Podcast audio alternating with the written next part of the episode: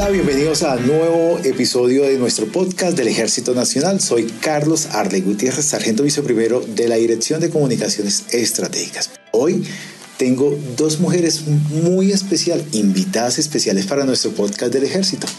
Quiero contar con ellas una experiencia maravillosa que hemos contado con el Ejército Nacional, proyecto de vida y a la vez una evolución en la radio. Para ello quiero invitar a Lorena Neira para nuestra podcast del ejército. Cuéntenos cómo es Lorena Neira un día como hoy.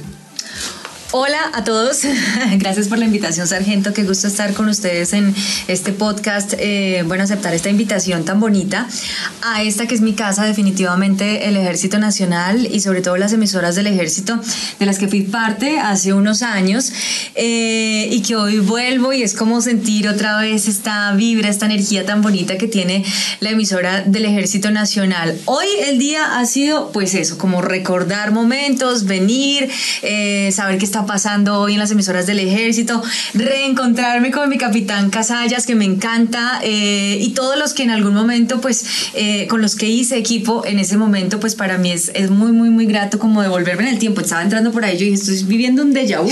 Me acuerdo de lo, de lo que hice y de lo que no hice y de todo, mejor dicho, cada paso a paso de lo que hice acá en las emisoras del ejército. Mejor dicho, se acordó hasta la puerta. Yo les dije, pues no lo quería contar, pero ya que usted toca el tema, yo, yo en la puerta de la entrada de las emisoras del ejército venía a un turno que tenía a las 6 de la tarde y las emisoras, la, la puerta estaba como nueva, yo no sé, recién instalada y no tenía no tenía las marcaciones señalización. señalización.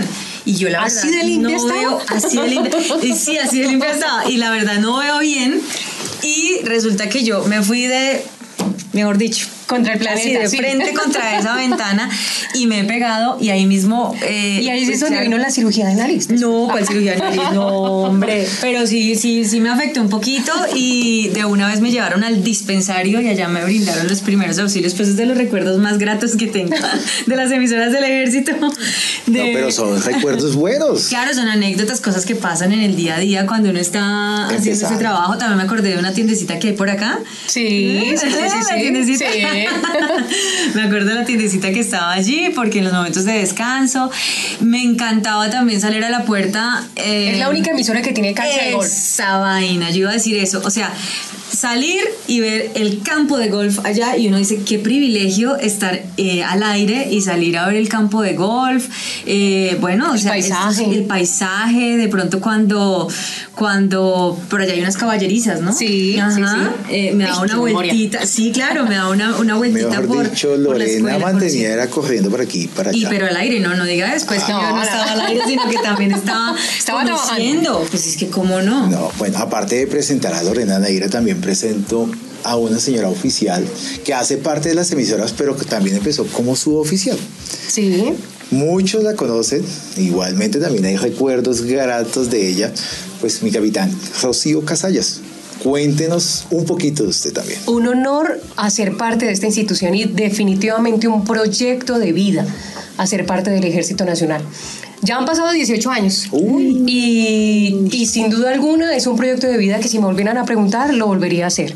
Porque trabajar con la institución es contar, vivir esas historias que solamente se ven acá. Le- El ejército no es solamente guerra y eso es algo que es importante que aquellos que nos están viendo lo conozcan. Porque mm, la institución proyecta precisamente a, a profesionales que como yo, siendo suboficial, tuvo la posibilidad de estudiar y de hacer ese proyecto de vida ahora como oficial. Bueno, en su momento, ¿cómo se cruzaron ustedes dos? ¿En qué momento de esta parte de la emisora yo estudié, se cruzaron? recibimos aquí a Lorena. Sí, claro. acá. ¿Cómo pues- fue ese momento? Cuéntenos ahí. Yo llegué a las emisoras Pues del en ejército. detalle de acordarnos, yo, creo, yo creo que nos sí, acordemos. sí. Pero yo llegué a las emisoras del ejército eh, cuando estaba mm, la coronel Sandra Gómez dirigiendo las emisoras del ejército en ese Sí, entonces. sí, sí. Ella era muy salsera o es muy salsera Sí, y sí. oyente de una emisora en la que yo trabajaba antes, que era la Z. Eh, cuando me entero de pues que, que querían tener una persona acá, una, una civil, que además, pues, eh, para darle un poco más, eh, ¿cómo les digo? Como el tema comercial, ¿cierto? Sí, como más, menos cerrado, menos cuadriculado, un, poco poquito de, más. de lo institucional y ya abrirnos un poco más a lo civil. Y eh, la coronel me dice, no, pues vente para las emisoras del Ejército Nacional y llego acá y yo la verdad decía, pero, pero ¿cómo así? O sea, no sabía eh, nada, no sabía que las nada. emisoras del ejército, primero que todo no sabía que existían las emisoras del ejército, con mucha pena debo decirlo, eh, pues porque uno estaba muy enfocado a las, a las emisoras comercial, comerciales, sí. no a las institucionales, entonces yo pues no, no me fijé la verdad que había emisora del ejército y tampoco que eran tantas emisoras a nivel nacional, porque de verdad el- la cobertura de las emisoras del ejército es, es, es impresionante, es la más grande en Colombia. Eh, no sabía que existían, empiezo a enterarme, además yo pasaba por acá todo el tiempo, por la Escuela Militar de Cadetes, no sabía que aquí estaban las instalaciones de, de la emisora del ejército, Eh, y cuando me dicen, no, es que hay que hacer eso, yo dije, no, pues buenísimo, buenísimo, y lo mejor de todo es que empiezo a aportar pues parte de lo que yo tengo, pero a entender un poco la institución y a conocer que, cómo, cómo se mueve el ejército y, cómo son las, las, las tropas, y bueno, ya empiezo a hablar como en, la jerga militar un poco, pero sin perder pues la, la esencia de la, la parte comercial. Y me conozco en ese entonces con mi cabo Casallas y empezamos a hacer varios programas al aire. Al entre aire, ellos, sí. ¿Qué hicimos? ¿La trinchera? ¿Qué fue lo que Sí, la trinchera, y sin, pero hicimos uno más, más cercano que era Hay Mujeres. Hay mujeres. que fue salido del esquema totalmente, porque era, ese sí no era cuadriculado. No era cuadriculado, Para nada. pero era hay mujeres no de hay de haber, H A I Sí. de haber, sino hay mujeres, o sea, A, ay, qué dolor de cabeza. Hay mujeres. Hemos dicho, el dolor de cabeza lo empezaron Exacto. ustedes por la radio. Sí, sí, sí. Nosotras empezamos a hacer un programa de mujeres que era mm, además parchadísimo. Sí. Éramos nosotras. eh, Con- a veces con invitadas. Rocío se salía de su, de su eh, Uniforme. uniforme, y entonces uno, wow, todo eso hay debajo de ese uniforme. Y entonces eh, empezamos a descubrir pues muchas formas también de hablar porque nosotros le estamos hablando en gran mayoría pues a los hombres, ¿no? Sí, a, a- sí, sí, sí. a los que Esa están en el la audiencia. ejército, ¿no? Bajo la dirección de Rocío Casallas, que, que, que cómo fue esa experiencia. Entonces, No, nos fue muy bien, muy bien. Sí. Aparte de eso, de vez en cuando teníamos invitadas, Sí. que también nos ayudaba con el tema de las de las de la charla que nosotros Sí, sí, hablábamos sí. y hablábamos sin tapujos de nada, Total. pero también con todo respeto y sobre todo destacando el trabajo de la mujer que hoy en día también ha tomado mucha fuerza. Sí, claro. Eso lo hacíamos tal vez hace unos 10 años atrás. Bueno, eh, ¿cómo ven los cambios del esquema de la radio? Pese a lo que ustedes empezaron, como ahora se ve la evolución de las tecnologías en la radio, la inteligencia artificial, ahora cómo ve esa evolución. pues yo veo que, que todo ahora se ha ido a lo digital, justamente como Muy lo estamos haciendo ahorita, que es un podcast que ya cada quien decide qué quiere ver, qué quiere oír, eh, selecciona sus contenidos, tiene su playlist, o sea, ya cada quien es autónomo de escoger qué quiere ver, qué quiere oír, de qué información se quiere alimentar. Eso es como, como para allá, para donde vamos, y hace rato, ¿no? O sea, hace rato hemos empezado a recorrer ese camino. Entonces, como vemos que es un gran aporte para la radio, o sea, la parte digital es, es muy valiosa porque ha aportado mucho. Las redes sociales también se han convertido en, en un apoyo muy, muy importante para para la, para la radio, obviamente sin perder la esencia de la, de la radio, es que estar acá, estar en una cabina, el micrófono, el, el locutor, la programación, todo eso es la esencia de la radio en realidad, que pues yo diría que no, no, no quisiera que se perdiera, porque es el sentir de uno haciendo radio, eso no lo encuentra uno en la inteligencia artificial, me atrevo a decirlo, Sí. y, y no lo va a encontrar uno en un robot, no lo va a encontrar uno en, una- en algo digital, sino el- la parte humana tiene que estar, ¿sí? El criterio de yo metí esta canción porque eh, el, el programador tiene un criterio de programación, puede hacerlo un software, lo puede Sí, hacer, claro. pero la parte humana tiene que intervenir ahí para saber exactamente Yo no me imagino un- una locutora Sí. de esas, de esas, eh, características. sí, de esas características de, de, dicho- de la inteligencia artificial. Sí, sí. Esa etapa está complicada, pero... Pero, pero, pero en, en complemento a lo que decía Lorena, precisamente le puedo decir que la radio nunca dejará de existir. Entonces podrá seguir evolucionando la televisión, seguir evolucionando eh, la parte digital, pero la radio siempre va a estar y un colombiano en un porcentaje alto siempre escucha radio, sobre todo en la zona rural donde las emisoras del ejército llegan. Exactamente. Y por sí, Colombia siempre ha sido de radio. Sí, sí, sí. Sí. Bueno, aparte de que vamos a recalcar un poquito, como dijimos al principio, una gran invitada y otra persona invitada también. En el momento cuando usted empezó a trabajar con las emisoras del ejército, ¿imitaba? Eh, sí. ya hacíamos cosas, ¿no? ¿Les cuento algo? Sí, cuéntame. Lorena, Lorena hacía, hacía, hacía las cuñas de los niños. Ah. Cuando hacíamos las cuñas de, de octubre, que aquí se hace mucho el tema de los niños, agosto, Sí. o que una abuelita, o que necesitábamos de pronto a alguien. Eh, aquí no nos queda fácil porque poca gente civil trabaja acá en la, en la instalación, pero hacíamos los textos y Lorena era la encargada de las voces. Sí, sí, sí. Sí, de los lo niños, recuerdo, todo. Claro, ya, ya. Es que siempre yo he hecho eso. Lo que pasa es que no lo había desarrollado profesionalmente, pero, pero sí porque, porque cuando uno trabaja la voz en ciertos escenarios, además de, de la parte comercial, que siempre la he hecho, en doblaje, por ejemplo, entonces ya uno desarrolla mucho el manejo de la voz, la interpretación, los tonos, eh, las intenciones. Y pues sí, claro, yo ya había empezado por acá a hacer cositas. Bueno, ¿cuál es el mejor personaje que tienes? O el mejor. con el, no sé con el si que más con el que más identifica. Yo no sé si los pueda decir acá. No sé. Sí, no, no, no. Bueno, un- eh, enuméralo. O sea- háganoslo. Yo no sé, que deciden. Yo, bueno, no, es que hay, es que hay personajes, hay variedad de personajes, afortunadamente. Eh, me pasó algo con Arely Senado, que fue de, las prim- de los primeros personajes que yo hice, y Arely la conocí acá, en las emisoras del ejército. Y yo recuerdo que, que Arely se empezó a sonar en las emisoras del ejército, y yo decía, pero... Pero es que música popular, yo siempre venía de presentar salsa, ¿no? Acá tuve que abrir mi espectro a popular, eh, Vallenato. Vallenato, vallenato, eh, de todo, de todo, de todo, de todo. Merengue. En- exacto, merengue, de todo, de todo. Yo he sido más, he trabajado en radio eh, salsera y en, y en emisoras anglo, en la, X, por ejemplo, yo trabajé en la X, fui voiceover de la X, entonces venía como con esa, ese chip salsero y rockero y pues abrirlo a lo popular, pues para mí fue como wow.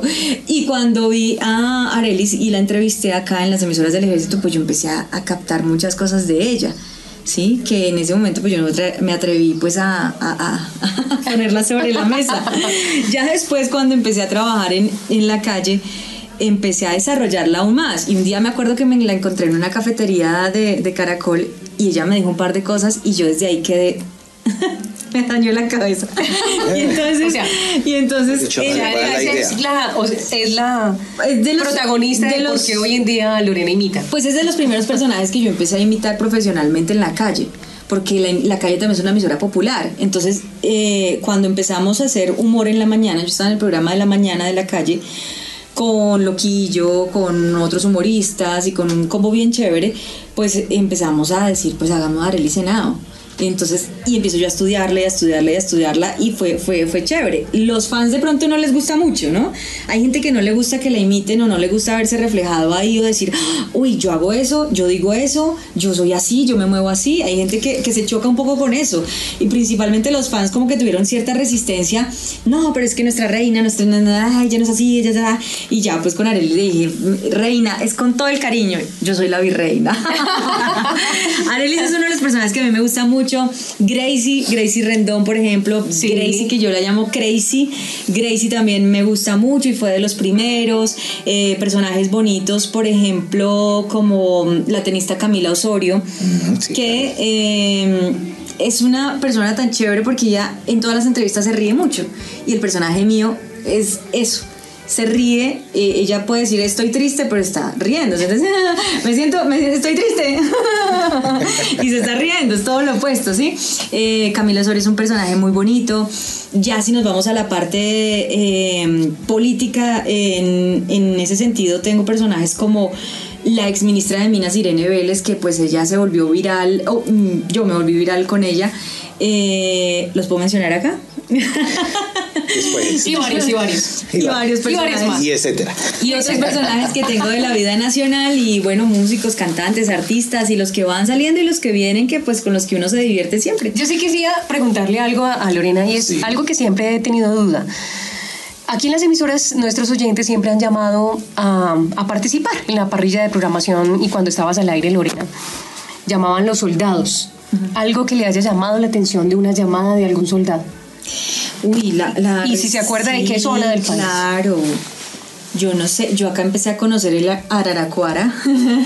empecé a conocer eh, eso, por ejemplo, eh, eh, o entender un poco más sobre la Macarena, Caño Cristales. Yo no, o sea, uno acá entiende la belleza de Colombia y sobre todo quienes están allá, tan lejos. Entonces a mí me sorprendía mucho eso, saber que estaban de verdad lejos, que su compañía era la emisora del ejército, para mí eso fue o sea, muy, mm, muy bonito decir, mi voz está llegando hasta lugares que yo ni conozco, ni sé que existen, pero están ahí y sobre todo que está acompañando el momento de un soldado. Eso es, eso es muy bonito, pero sobre todo llevarle un mensaje porque alguna vez hicimos como el buzón de la Navidad, que fue el... fue eh, todavía de- sí, sí, y, se sigue sigue.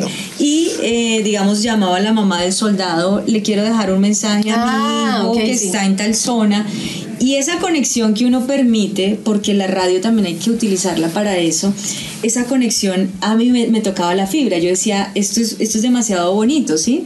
Entregar ese, ese corazón a los soldados, hablarle al soldado, saber que hay alguien ahí acompañándose y solo con el radio oyendo su emisora, la emisora del ejército. Entonces, para mí eso fue, eso fue muy bonito, muy bonito. Conocer el país, los, los soldados, todo esto, Bueno, historias.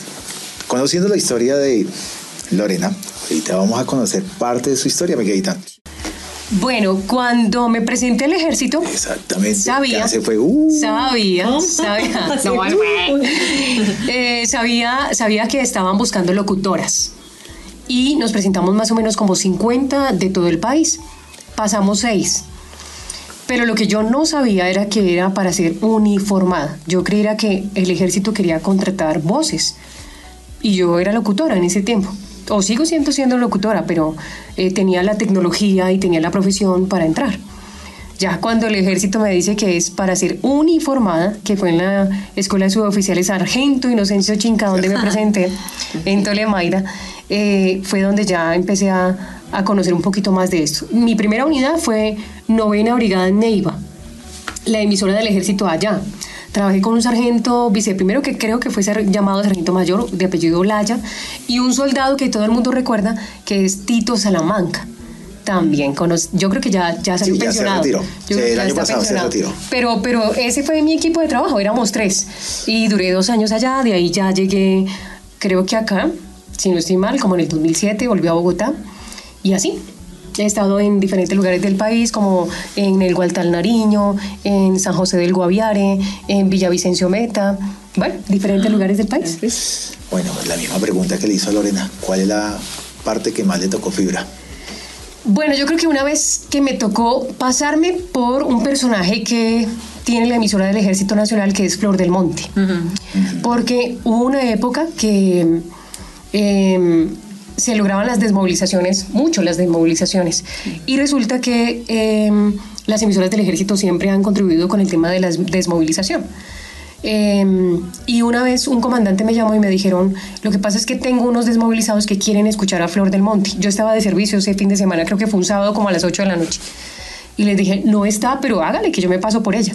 Y como más o menos las tres, Sí, sí, que, sí. las tres que estábamos, incluyendo a Lorena, sí. el mismo tono un poco. Sí, sí, sí. Entonces lo que hacíamos era, lo que hicimos fue imitarlo, ahí ya. Y, y se Ah, hizo también trabajo. imitadora. También Ah. imitadora, pero de Flor del Monte. Ah, su pero de primer personaje. Mi primer y del único, Monte. mi primer y único, Flor- sí. Sí, pero realmente por Flor del Monte, Flor del Monte no es una persona, y lo he dicho muchas veces, Flor del Monte es un personaje por la cual han pasado muchas voces. Sí, sí, sí. Sí, eso fue. ¿Lorena no pasó por Flor de Monte? ¿No alcanzó No a lograr? No, no, no, no, ¿No? no, ya era muy tarde para mí. no, no, no, no, no. no, pues tampoco estamos diciendo que Pero han pasado como viejos. cuatro voces, como tres Sí. voces. No, pero sí, no, Flor del Monte yo nunca, nunca recuerdo. Pero es un trabajo difícil, esa- Muy esa- difícil sí. y hay que conocer mucho del Sí, ejército. sí, sí, sí, sí. Ahí sí hay que saberle hablar como al oído al, al- al soldado, al militar, Sí, ¿no? total, como la novia del soldado. Claro, es la novia del soldado. Pues uno habla como, pues como locutor y el jockey en otro, en otro mood, pero llegar ya a hablarle a, al soldado como De una manera como lo hace Flor del Monte. sí, sí, es no, no, no, no, no, no, hasta allá, hasta allá tampoco. O Pues no sé, tendría que estudiar el personaje. Pero es bueno, No, pero bueno, ahí le dejo, ahí le pero dejo. ya quedó como Sí, ahí le dejo, ahí le dejo sonando el personaje. Ahí le dejo sonando el personaje. De pronto, un momento dado vuelva, nunca Sí, sabe. Sí, claro, Sí, claro, claro, claro. posiblemente. Puede cambiar todo. ¿ah? Puede ocurrir. Bueno, eh, tocando nuestro tema del podcast, ¿cómo se han sentido con esta entrevista ambas? Bien. Bien, no, súper, súper. Además, porque yo también estoy conociendo cosas de, de Rocío, no, no, no, no sabía esa forma de entrar al ejército y me parece, además, Sí, porque me pongo en, ese, en ese lugar y digo, uy, qué decisión de vida, ¿no? Y eso que trabajamos cuántos años, yo creo que trabajamos bastantes años, pero años. hay cosas que uno no... Sí, que uno no sabe. Pues, o sea, eh, me pongo en ese lugar de ser locutora y llegar a. porque hay una, un casting de voces y entrar y decir, no, es que acá tiene que ser militar y uno como que empezar a pensar qué dilema. O sea, Sí, claro. Yo no sabía ni el uniforme cuando me dicen eh, organice que esto es una escuadra de no sé qué, que, que el pelotón, que pero ¿por qué? O sea, hubo alguna. Yo. Pero, pero hubo alguna motivación Lo que pasa- especial no. antes de pronto, No, no, no, no, no. con el ejército. Nada, nada, ni siquiera un familiar en la institución. Sí. Nada, nada, nada, nada. Se presentó porque Entonces dijo, yo presenté, pero creí que era para ser locutora y resulté siendo, bueno, locutora militar.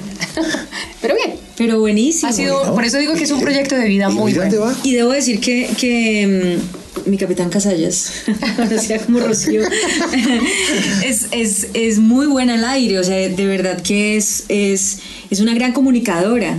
Y al aire entiende muy bien o entiende muy bien de qué se trata esto, seguro por lo que venía ya con eh, la parte civil desde la locución. Y, y ahí también hubo como esa, esa unión de lo civil con lo militar, ¿no? Porque al aire de verdad hicimos cosas muy chéveres y, y es, una, es una gran locutora. Bueno, me Hay siento halagada. Que lo diga Lorena No, Negro, me siento halagada. Claro que sí, sí, sí. Bueno, Lorena, gracias por acompañarnos, mi capitán. Igualmente, gracias por acompañarnos. ¿Hubiese sido uniformada Bueno. Lorena si hubiese tenido la sí, si posibilidad tenido o no? posibilidad. Por un día de pronto. Ah, al que siempre lo he querido hacer y nunca lo hice. O sea, Sí, siempre, sí, siempre sí, me dijeron que soldado por un día, que soldado por un día. Yo dije, pero soldado por un día, ¿cómo es? Y me dijeron, un día esto será soldados por un día, pero uno en la, en la cotidianidad no lo hace. Pero puede ser corresponsal militar y están abiertas las Sí, eh, también quise hacer parte de corresponsal militar, el tiempo no me dio, pero me parecía muy, muy chévere. Y dije, pues algún día me tengo que uniformar y poner, y aquí les preguntaba yo, ay, sargento Líbano, ¿cómo es que hace uno? Y entonces pone el, y, y cómo es que sí, y, yo- y entonces yo, yo saludaba, pero como, Pero al menos como así. De grados. Sí. Ya sabe grados. Al menos. Eh, ¿O se no, acuerda uno no, que yo, hago? yo creo que me rajo, yo no paso el examen, no paso el examen. En Blue la molestan, ¿cierto? Por haber sido trabajado con la institución. Sí, claro. Sí, ¿cómo pues, la pues justamente me corcharon con los grados. Ay, Porque me Ah. empezó a preguntar Jorge Alfredo, bueno, las tres estrellas, ¿qué significa? Y yo, las tres estrellas, eso es. Mi ¿dónde cielo, mi cielo. tres estrellas acá. Pero no, eh, Pasó. claro, se, se corcha uno de, de cosas. dicho, y pasó se me ha por ido. la institución y y no se hizo nada. Perdimos el Perdimos tiempo. ese tiempito. Pero, pero, pero hay cosas que yo he ido como, como recordando, como reviviendo, como refrescando la memoria, porque en ese momento uno está en esa dinámica y se acuerda, ¿no? Se acuerda del el, el disocie, la cosa, la- la- no sé. Ah, la palabrita, la poncherita, la Termino- poncherita. eso, términos como muy de acá, que uno se le van olvidando, pero, pero ya después, o por lo menos hoy, estoy varios. muchos. Más claro. dicho, ahorita va y los pone en práctica. Ay, Ahorita la pone a marchar. Ah, sí. sí, como ordene. sí, sí, sí. El mensaje para todos los soldados de Colombia, en especialmente a todos aquellos que están trabajando por esta paz. El mensaje es que sigan trabajando como lo hacen, eh, sigan con esa fe, con esa convicción, con esa pasión, con ese amor por Colombia, por la institución. Eh, hay gente que, como yo, los queremos mucho y a donde voy y veo un militar, me, me llena el corazón de alegría. Los soldados cuando están en las carreteras, paso, les echo pito, eh, porque de verdad que son unos valientes, eh, trabajan por nosotros, por, mejor dicho, sin conocernos trabajan por cada uno de nosotros y eso, y eso me alegra mucho. Acá estoy, feliz de esta invitación. Eh, y los espero también en, en mis redes donde nos podamos encontrar y también quiero decir que soy propias tropas. Sí. Mi capitán, el mensaje para aquellos que no son uniformados. Bueno, un saludo muy especial para los eh, no uniformados, bueno, las mamás de nuestros soldados, el reconocimiento también a nuestros veteranos de la reserva que ya dejaron el uniforme, pero seguirán siendo soldados hasta el último día.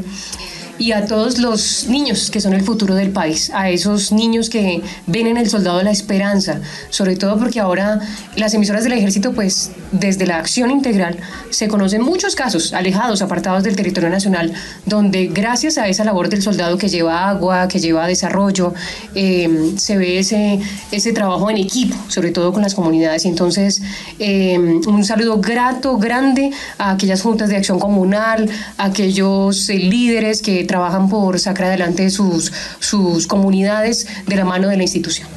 Lorena, antes de despedirnos con todas las de la ley, un mensaje, pero con un personaje que usted quiera bastante. Díganme ustedes, díganme. hay tantos. Hay tantos. Uno de, uno de los Con Gracie, bueno. bueno. Gracie, Gracie. Compañeros, compañeros, compañeros, compañeros. I'm very good, so fine. I'm cool, compañero. Imagínate que, uy, no, es que yo, yo mejor dicho, teniendo a mi chiquitín, vos sabés lo importante que es mi chiquitín, pero no hablo de mi bebé, hablo de Mike. Me digo, ¿eh? Un saludo para todos. Miren, besos, kisses, kisses for you. ¿Bailamos o qué? Ah, uh, ay, ey, ay, compañeros. Bueno, muchas gracias por este nuevo episodio del podcast del Ejército Nacional. Síganos en nuestras redes sociales del Ejército Nacional. Ejército Nacional. Patria, honor, lealtad.